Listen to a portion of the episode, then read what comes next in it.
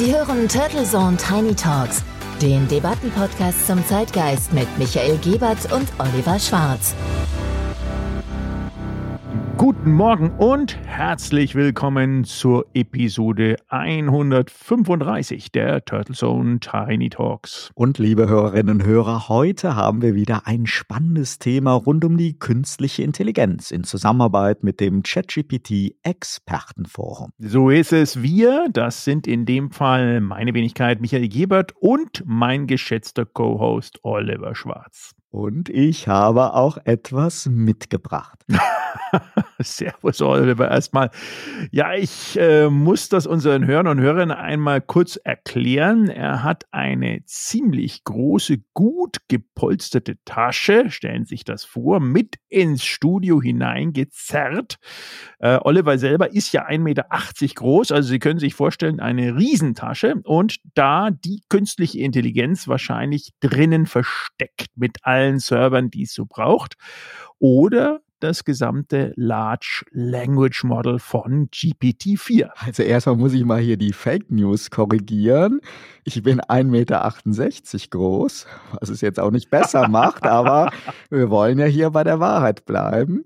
Und ja, es ist eigentlich noch viel besser, was in meiner Tasche ist. Das ist kein LLM, aber ich packe mal aus, Michael. ja, jetzt lassen wir ihn mal kruscheln, da langsam das Geheimnis lüften und es kommt ein ziemliches Monstrum daraus. Ich würde sagen, es ist eine Kamera, eine Kamera mit Museumscharakter. Also eine Museumskamera, ein etwas retroartiger Look, sehr, sehr wuchtig, auf keinen Fall, denke ich, fürs Handgepäck geeignet. Man müsste sie aufgeben und ein riesiges Objektiv. Wahnsinn. Also da bleibt mir wirklich die Spucke weg und dann dein Wink mit dem Zaunpfahl was ist denn jetzt bitteschön unser heutiges Debattenthema? Voila, genau, Michael. Also zum einen muss ich aber hier mal protestieren. Es ist kein Monstrum, sondern ein feinstes Exemplar einer Kamera, sozusagen ein edler Vertreter der Lichtbildwerkzeuge. ja, back to the roots, sage ich da nur. Wer sagt denn noch Lichtbild und Werkzeuge denn heutzutage dazu? Also wir beide vielleicht, aber ich glaube, Kamera ist das das Thema, wobei man ja immer sagt, wofür braucht man denn eigentlich eine Kamera im Zeitalter von nicht nur iPhone und Co., sondern jetzt auch noch Dali und mit Journey. Und ich freue mich schon auf unseren heutigen Gedankenaustausch, denn ich weiß ja, wie begeistert du von Midjourney, Leonardo und anderen generativen KI-Tools für die prompt gesteuerte Bilderzeugung bist, Michael. Und ich habe mir heute fest vorgenommen, nicht nur eine Lanze für die gute alte Fotografie zu brechen, sondern auch meine Gedanken zu Midjourney und Co. mit dir und mit unseren Hörerinnen und Hörern zu teilen. Ja, ja, super. Eine Kampfansage zum einen, aber vielleicht sogar ein Ausreichen der Hand, der Freundschaft hinüber in das Lager der künstlichen Intelligenz.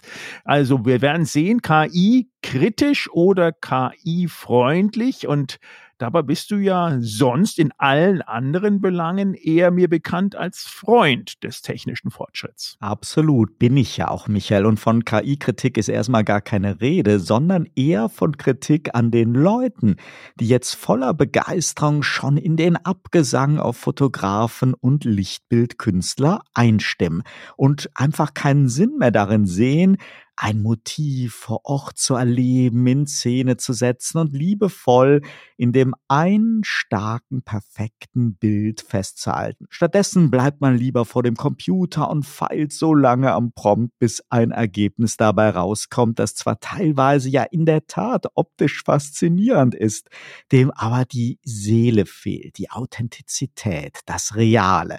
Das sind dieselben Leute, die bislang meinten, dass ein gutes Bild nachträglich in Photoshop entsteht oder gar durch Filter und Apps am Smartphone. ja, man könnte das meinen, zumindest wie heute die Smartphones verwendet werden und dann doch, ähm, ja, ich glaube, jeder, der früher irgendwo noch Filme entwickelt hat, neidisch sein müsste, wie schnell denn da diese wunderbaren Ergebnisse dann dann auch am Zweifelsfall im Smartphone mehr recht als schlecht auch erscheinen. Und Natürlich hört man hier auch ein bisschen die Empörung des Fotopuristen von dir raus und ich bin da ja 100 Prozent bei dir, Oliver. Also ich mag ja auch gute Fotos und jedes Mal, wenn ich ohne Werbung zu machen da an einem der zwei Leica-Geschäfte in München vorbeigehe, muss mich meine Frau schon fast rausziehen, weil ich mir immer wieder das anschaue und sie sagt, das brauchst du doch eigentlich nicht, weil du hast ja auch ein tolles Handy mit Hasselblatt-Optik. Und das stimmt auch. Und dennoch wird es, glaube ich, eine schöne Debatte heute werden. Und ich weiß, dass du ja nicht die generative KI irgendwie verteufelst, dann hätten wir A, gar nicht gemeinsam ein Buchprojekt, geschweige denn auch noch die wunderbare ChatGPT-Expertenseite oder es irgendwie gering schätzt als Technologie, sondern du dich da wieder feingeistig mehr über die Vermarktung und auch die Propagandierung und wirklich die Nutzung der entsprechenden Bilder ärgerst. Und das ist ja völlig richtig auch der Klassiker, denn nicht eine Technologie ist es, dass die Fake-Bilder erzeugt, sondern am Ende des Tages du und ich. Das sind die Menschen, die dahinter stehen, die bewusst und ich glaube, da ist es eher bewusst als unbewusst, definitiv bewusst, diese Situation so erzeugen, dass sie Einfluss haben, dass sie gut geklickt werden oder was auch immer für ein größerer oder höherer Grund dahinter steht. Und wenn er dann nicht als Künstler sozusagen das macht, dann sondern eher gedankenlos und mit eher wie angesprochen manipulativer Absicht, dann wird es definitiv zum Problem ganz schnell. Genau, Michael. Es gibt wirklich viele, viele Aspekte bei dem Thema. Und natürlich ist es ja alles andere als so, dass erst seit der Bildverarbeitung am Computer oder erst seit der KI Bilder erzeugt werden, die manipuliert sind. Im harmlosesten Fall retuschiert seit Beginn der Lichtbildnerei, also der Fotografie, gilt, ein Bild sagt mehr als tausend Worte, aber ein Bild hat auch ein unglaublich manipulierendes Potenzial. Denn nicht alles auf dem Foto ist so, wie es scheint. Nicht jede Löwin ist eine Löwin.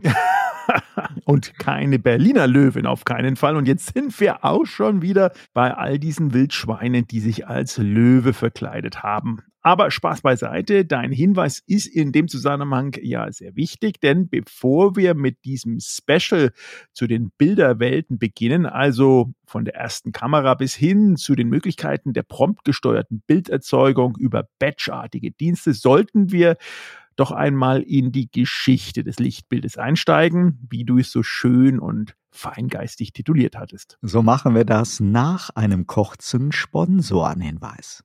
Dieser Podcast wird Ihnen präsentiert von Visual Communications Experts. Wir bringen Sie auf Sendung. Video, Livestreaming, Webinare und Podcasts. Ihre Experten für Audio und Video in der Unternehmenskommunikation. Weitere Informationen unter www.visual-communications-experts.com. Wir sind wieder zurück bei der Episode 135 der Turtles und Tiny Talks. Und ich habe in der Anmoderation ja bewusst die Rolle des Fotopuristen eingenommen, der sich Sorgen macht, dass die generative KI nicht die Bilderwelten kreativ ergänzen wird, was ja faszinierend sein kann, sondern zeitnah zu einer noch geringeren Wertschätzung gegenüber Fotografen und damit dem Aussterben von Teilen der Zunft führen kann oder wird. Ja, da hast du recht. Ähm, man, wir reden ja immer über wirklich das Aussterben dieser Zünfte, nicht nur der Fotografie, aber heute haben wir ja die Fotografie im Fokus und die Rolle, die musstest du ja auch nicht in dem Zusammenhang spielen, denn du bist ja nicht nur selber fotobegeistert, hast viele, viele Fotos und auch mit deiner Videoausrüstung entsprechende Dokumentationen in aller Welt gedreht, sondern machst dir ja auch zu Recht Sorgen um die technologischen Folgen daraus und die Auswirkungen davon, wenn vermeintlich jedermann plötzlich mit einem kurzen Prompt Bilder erzeugen kann, die reinrassig sind oder zum Hollywood-Star oder wem auch immer werden kann, die ja bis dato dann auch immer nicht nur einen echten Profi-Fotokünstler gebraucht haben, sondern auch das entsprechende Equipment und damit auch einen hohen Aufwand zeitlich, aber auch vom Budget erfordert haben. Einmal das, aber schlimmer finde ich nicht diejenigen, die wirklich sich so begeistert in Midjourney reinfuchsen und faszinierende KI-Bilder generieren, sondern die, die noch nie fotografieren konnten und die auch nie ein Bildkunstwerk mit Hilfe von Midjourney, Dali oder Leonardo jemals hinbekommen, aber nun Fotografen mit der Einstellung gegenübertreten, warum willst du so viel Honorar? Warum soll ich dich bezahlen? Das macht die KI doch mit drei Klicks in fünf Minuten. Was natürlich auch völliger Unsinn ist. Und so werden die Tools auch von selbsternannten Experten auf Social Media ja jeden Tag gehypt. Naja, und die Grenzen zwischen Wahrheit und Fake verschwimmen halt dann noch mehr. Journalistisch gesehen verbietet sich meines Erachtens der Einsatz ohnehin, außer es handelt sich um Motive, die so künstlerisch sind, dass der Betrachter nicht getäuscht wird und erkennt, dass es sich um Computerkunst handelt. Ja, spannende Gedanken. Ich meine, ganz ehrlich gesagt, machen wir es zumindest ja teilweise auch immer so auch im ChatGPT-Expertenforum. Hm, da haben wir auch für jeden, den es dann interessiert, auch immer den entsprechenden Prompt parat, den wir bei den entsprechenden Tools auch genutzt haben, um uns auch logischerweise immer wieder zu benchmarken und das, was wir da berichten in dem ChatGPT-Expertenforum, auch selber auszuprobieren, zu testen, aber auch zu rechtfertigen. Aber Lass uns doch mal mit der Geschichte der Fotografie beginnen. Und du hattest ja erwähnt, dass sozusagen von Stunde Null an irgendwie immer irgendwo manipuliert worden ist. In der Tat. Bereits im antiken Griechenland und China beobachteten die Menschen die Effekte von Licht und Schatten, aber es dauerte dann bis zur Renaissance, bevor die Camera obscura, also die dunkle Kammer für uns Lateiner als Vorläufer der Fotografie auftauchte. Die Camera Obscura war eine lichtdichte Box oder vielleicht auch ein Raum mit einem kleinen Loch, durch das Licht auf eine gegenüberliegende Fläche projiziert wurde und damit so eine Art umgekehrtes Bild der Außenwelt entstand. Im 17. und 18. Jahrhundert experimentierten Wissenschaftler und Künstler dann mit lichtempfindlichen Substanzen und im Jahr 1727 entdeckte Johann Heinrich Schulze, dass Silbersalze auf Papier bei Lichteinwirkung dauerhafte Veränderungen erfuhren. Dies legte dann später den Grundstein für die Entwicklung lichtempfindlicher Materialien in der Fotografie. Im Jahr 1826 gelang es dann einem Franzosen, Joseph Niepce, mit einer Kamera obscura und einer lichtempfindlichen Platte die erste dauerhafte fotografische Aufnahme anzufertigen. Das Bild Blick aus dem Arbeitszimmer zeigt eine Ansicht aus seinem Fenster und markiert einen bahnbrechenden Moment in der Geschichte der Fotografie. Louis Daguerre, ein weiterer Pionier der Fotografie, entwickelte die Daguerreotypie. Dabei handelte es sich um ein Verfahren, bei dem mit einer silberbeschichteten Kupferplatte ein einzigartiges Bild erzeugt wurde. Oliver, wenn ich da mal reingrätschen darf, die Geschichte der ersten Fotografie erinnert mich vielleicht auch den einen oder anderen zu hören, zu hören, auch an die Geschichte von YouTube ein bisschen. Ja, da waren es ja auch eigentlich wirklich Bilder von draußen aus dem Büro und einer verwackelten Handykamera, die dazu geführt hat, die Videografie und die Darbietung, wie wir jetzt konsumieren, zu revolutionieren. Also da sind seit 1826 und 2012 äh, ist zwar viel Zeit vergangen, aber diese ersten Gründerideen sind anscheinend immer auch spontan entstanden. Absolut. Also die Daguerreotypie erfreute sich da nicht nur schnell großer Beliebtheit, sondern wie wir gerade gelernt haben, ist vielleicht auch ein Verwandter und Vorläufer von YouTube. Der Brite William Henry Fox Talbot arbeitete ebenfalls an der Entwicklung der Fotografie und präsentierte 1839 die Kalotypie, ein Verfahren, das die Anfertigung von mehreren Abzügen von einem negativen Bild ermöglichte. Das Verfahren war wirklich dann der wichtigste Schritt in Richtung Massenproduktion von Fotografien und wir alle, die wenig älter sind, haben ja mit Negativfilmen in den Kameras noch über viele, viele Jahre des Lebens fotografiert. Im Verlauf der 1840er Jahre wurde die Fotografie dann verbreiteter, immer mehr Fotografen etablierten sich weltweit und die Technologie entwickelte sich weiter, was dann zu schnelleren Belichtungszeiten und besserer Bildqualität führte. Und die Frühphase der Fotografie, und jetzt mache ich halt den Bogen zu unserem Thema hin, war eine Zeit der Entdeckung, Innovation und Experimente, aber von Beginn an wurde auch inszeniert. Es wurde optimiert, es wurde retuschiert und es wurde manipuliert. Die Manipulation von Fotos hat also eine lange Geschichte, die sich durch alle Epochen der Fotografie zieht, von den frühen handwerklichen Techniken bis hin jetzt zur modernen digitalen Bildverarbeitung oder gar der heutigen generativen KI haben Menschen immer versucht, Bilder zu verändern oder zu verbessern. Und darüber sollten wir, Michael, heute sprechen, denn bei aller Faszination für die kreativen Fähigkeiten von Midjourney und Co. sollten meines Erachtens auch für Bilder der künstlichen Intelligenz dieselben Spielregeln gelten und der Betrachter nie im Unklaren darüber sein, was Fakt und was Fiktion ist. Soweit erstmal meine kleine Einführung, Michael. Und jetzt freue ich mich auf unsere heutige Debatte. Ja, Oliver, das ist natürlich sehr, sehr spannend, die Einführung. Ich habe noch eine kleine Anekdote zu diesem ersten Bild von Anwesen auf die Dächer raus, dass das anscheinend sehr, sehr schnell verblasst ist und dann der gute Joseph Niep das nochmal nachkoloriert bzw. nachgezeichnet hat, um dann auch seinen Freunden zu zeigen, dass es länger hält. Also da wurde zumindest noch mal ein bisschen nachgearbeitet. Im Sinne von Manipulation gibt es ja auch das Thema früher Langzeitbelichtungsaufnahmen und die haben dann, sagt man sich, versehentlich auch immer Geister eingefangen. So wurde es dann auch immer dann natürlich von der Presse aufgenommen.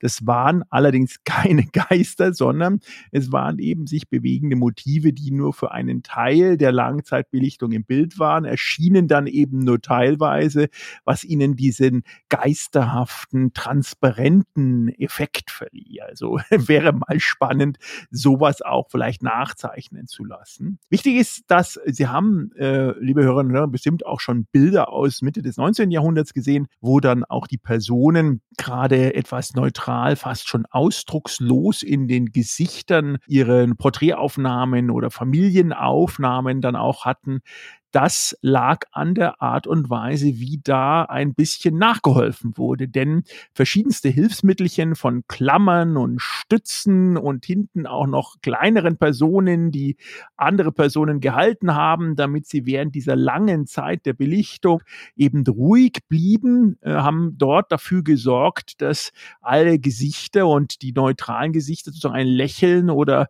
ein, ein anderer Ausdruck war kaum zu sehen. Und das ist einfach immer ähm, ein Problem gewesen. Und deswegen wurde gerade in der Zeit dann nochmal Hand nachgearbeitet, damit die Gesichtszüge und das Freundliche oder eben teilweise dann auch etwas, je nachdem, wie derjenige, der sich hat fotografieren lassen, rüberkommen wollte, dass dann entsprechend der herrische oder sichere Gesichtsbild nochmal nachgezeichnet wurde. Also das fand ich eigentlich auch ganz nett, dass hier entsprechend ähm, ein bisschen zumindest nachgearbeitet wurde. Und eins dieser Bilder, glaube ich, was man jeder, der ein bisschen was mit der Fotografie zu tun hat oder sich dafür interessiert, kennt.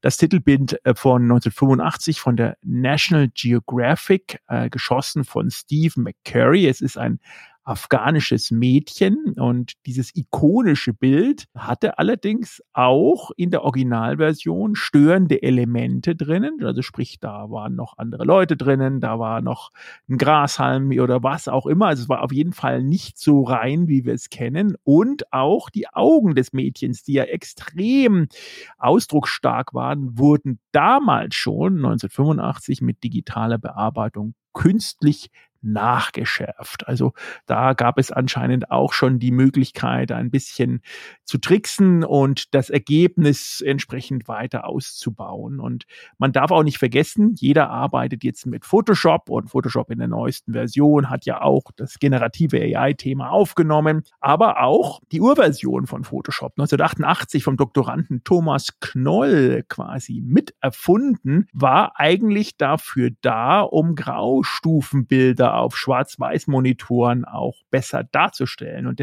er entwickelte dann eben diese Bildbearbeitung gerade so weiter, dass diese Graustufenbilder in der ersten Version von Photoshop auch noch weiter manipulierbar waren, anpassbar und auch mischbar mit anderen bereits geschossenen Bildern. Also wir wissen ja, das war ja die Zeit, wo es nicht unbedingt großartigen Speicherplatz gab. Das heißt, wir haben hier nicht mit Fotos im Gigabyte-Bereich zu tun, sondern wirklich kleinere Auflösungen und in dem Fall auch grau. Ja, ich glaube, Michael, du hast einige ganz, ganz wichtige Themen eben schon angerissen. Ich würde gerne noch mal einen Schritt zurückgehen, einsteigen in dieses Thema Bildmanipulation. Wir alle kennen ja die Problematik mit Fake News und Fake-Bildern, also Motive, die bewusst in die Irre führen. Doch dieses Extrem ist nicht das einzige Problem. Je nachdem, ob es sich um einen journalistischen Beitrag handelt oder eine große Öffentlichkeit über Social Media erreicht wird, kann auch schon ein Bildausschnitt oder eine Retusche ein Problem darstellen. Und ich sage, nur wenn man das versteht, kann man verantwortlich mit den Möglichkeiten der generativen KI umgehen, die ja alles in den Schatten stellen. Und jetzt muss man natürlich unterscheiden zwischen KI-Bildern, die auf den ersten Blick eine Art Computerkunst darstellen, als solche auch erkennbar sind, und denen, die extrem fotorealistisch sind. Ein Profi erkennt alle Abstufungen dazwischen und spürt instinktiv, was mit hoher Wahrscheinlichkeit ein echtes Foto ist und was nicht aber auch für die wird es immer schwerer, jedes gerenderte Bild zu identifizieren. Der normale Konsument ist da eindeutig überfordert. Es braucht Vertrauen in die Glaubwürdigkeit der Quelle und daher müssen gerade Medien sehr vorsichtig mit KI sein. Das gilt übrigens genauso für Videos und Filme. Letztendlich sind das ja auch nur bewegte Bilder, wobei die Unterscheidung beim Betrachten von Videos sogar noch schwieriger ist. Da muss man dann schon fast wie ein Forensiker die Einzelbilder analysieren. Aber mal zurück zur Geschichte der Bildmanipulation. Du hast ja auch schon Beispiele erwähnt. Bereits in den Anfängen der Fotografie wurden halt Bilder retuschiert, um unerwünschte Elemente zu entfernen oder die Bildqualität zu verbessern. Fotografen und Dunkelkammerassistenten nutzten Techniken wie das Auftragen von Farben und chemischen Substanzen, um Kratzer, Flecken und andere Makel auf den Fotografien zu korrigieren. Solche manuellen Eingriffe wurden in der Regel für künstlerische oder dokumentarische Zwecke vorgenommen und waren und sind ja weitgehend akzeptiert. Mit der Weiterentwicklung der Fotografie wurden Techniken wie Doppelbelichtung und Fotomontagen dann populärer. Durch das Kombinieren mehrerer Bilder konnte man surreale Effekte erzielen oder Geschichten visuell erzählen, die in einem einzigen Bild nicht möglich gewesen wären. Künstler nutzten diese Techniken in der surrealistischen Bewegung, um ihre kreativen Visionen auszudrücken. Aber meist war halt klar, das ist Kunst. So wie bei Special Effects heute im Kino ja auch klar ist, das ist Kunst. Wohingegen ich bei Fernsehnachrichten und bei Fotojournalismus eben von authentischen Bildern ausgehen muss und auch ausgehen will. Während des 20. Jahrhunderts wurden Fotografien dann immer öfter als Mittel der politischen Propaganda eingesetzt. In einigen Fällen wurden Fotos manipuliert, um Ereignisse zu dramatisieren oder auch um politische Gegner zu diffamieren. Ein berühmtes Beispiel ist ein Foto von Stalin, in dem er einen politischen Gegner einfach aus dem Bild entfernen ließ, nachdem dieser in Ungnade gefallen war. Solche Manipulationen dienten und dienen auch heute noch dazu, die Herrschaft zu festigen und politische Narrative zu kontrollieren. Und auch im Bereich des Fotojournalismus entstanden ja früh Kontroversen. Du hast eben ein schönes Beispiel von National Geographic gebracht über die Authentizität von Bildern. Viele bekannte Beispiele stammen aus Bürgerkriegen, von Regime-Changes oder den großen kriegerischen Auseinandersetzungen. Auch gerade heute im Ukraine-Krieg erleben wir wieder von beiden Seiten inszenierte und manipulierte Bilder. Solche Fälle verstärken zu Recht die Diskussion über die Verantwortung von Fotojournalisten und die Grenzen der Bildmanipulation, auch wenn sie vielleicht der vermeintlich guten Sache dienen sollen. Schon ein Ausschnitt kann die Botschaft und Wirkung eines Bildes komplett verändern. Jetzt sind wir in einer Zeit angelangt, da vielleicht der Übergang auch zu unserem Thema künstliche Intelligenz, wo wir eben durch das Fortschreiten der KI-Bilderzeugung das Phänomen haben, gerade auch in der Presse wird davon ja immer wieder berichtet, dass große Fotowettbewerbe wie World Press Photo und andere immer mehr Beiträge bekommen, die irgendwie manipuliert oder computergeneriert sind und mittlerweile übergegangen sind, diese Beiträge äh, schlichtweg zu verbieten. Die Frage ist sozusagen, wie lässt sich sowas wirklich dann auch durchführen oder beweisen.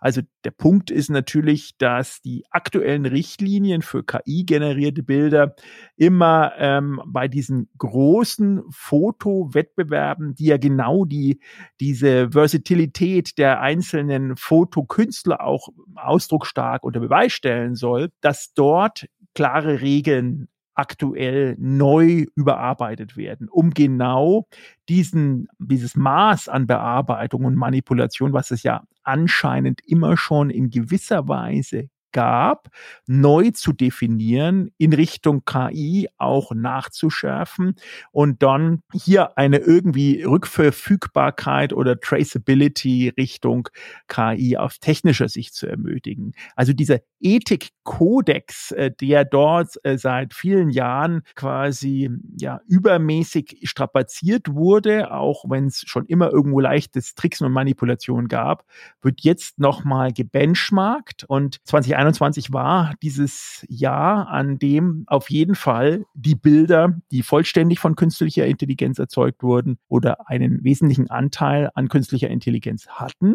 wurden dann auch von der Teilnahme ausgeschlossen. An dieser Stelle machen wir einen Cut in 14 Tagen. Bei der Ausgabe 137 der Turtle Zone Tiny Talks geht es dann weiter mit dem spannenden Thema Bilderwelten der generativen KI und Bildmanipulation. Ja, und hören Sie dann auch wieder rein. Wir freuen uns auf Sie. Und zur Überbrückung der Wartezeit greifen wir auch im ChatGPT-Expertenforum das Thema in Beiträgen ja immer wieder auf. Entweder durch Oliver Schwarz, meine Wenigkeit oder auch Gastbeiträgen. Und am kommenden Montag geht es dann weiter bei uns mit dem zweiten Teil unseres großen Kim.com Specials. Schalten Sie auch dann wieder ein, wenn es heißt Herzlich willkommen bei Turtle Zone Tiny Talks. Turtle Zone Tiny Talks, der Debattenpodcast mit Michael Gebert und Oliver Schwarz. Immer zum Wochenstart auf allen Podcast-Plattformen und auf turtlezone.de.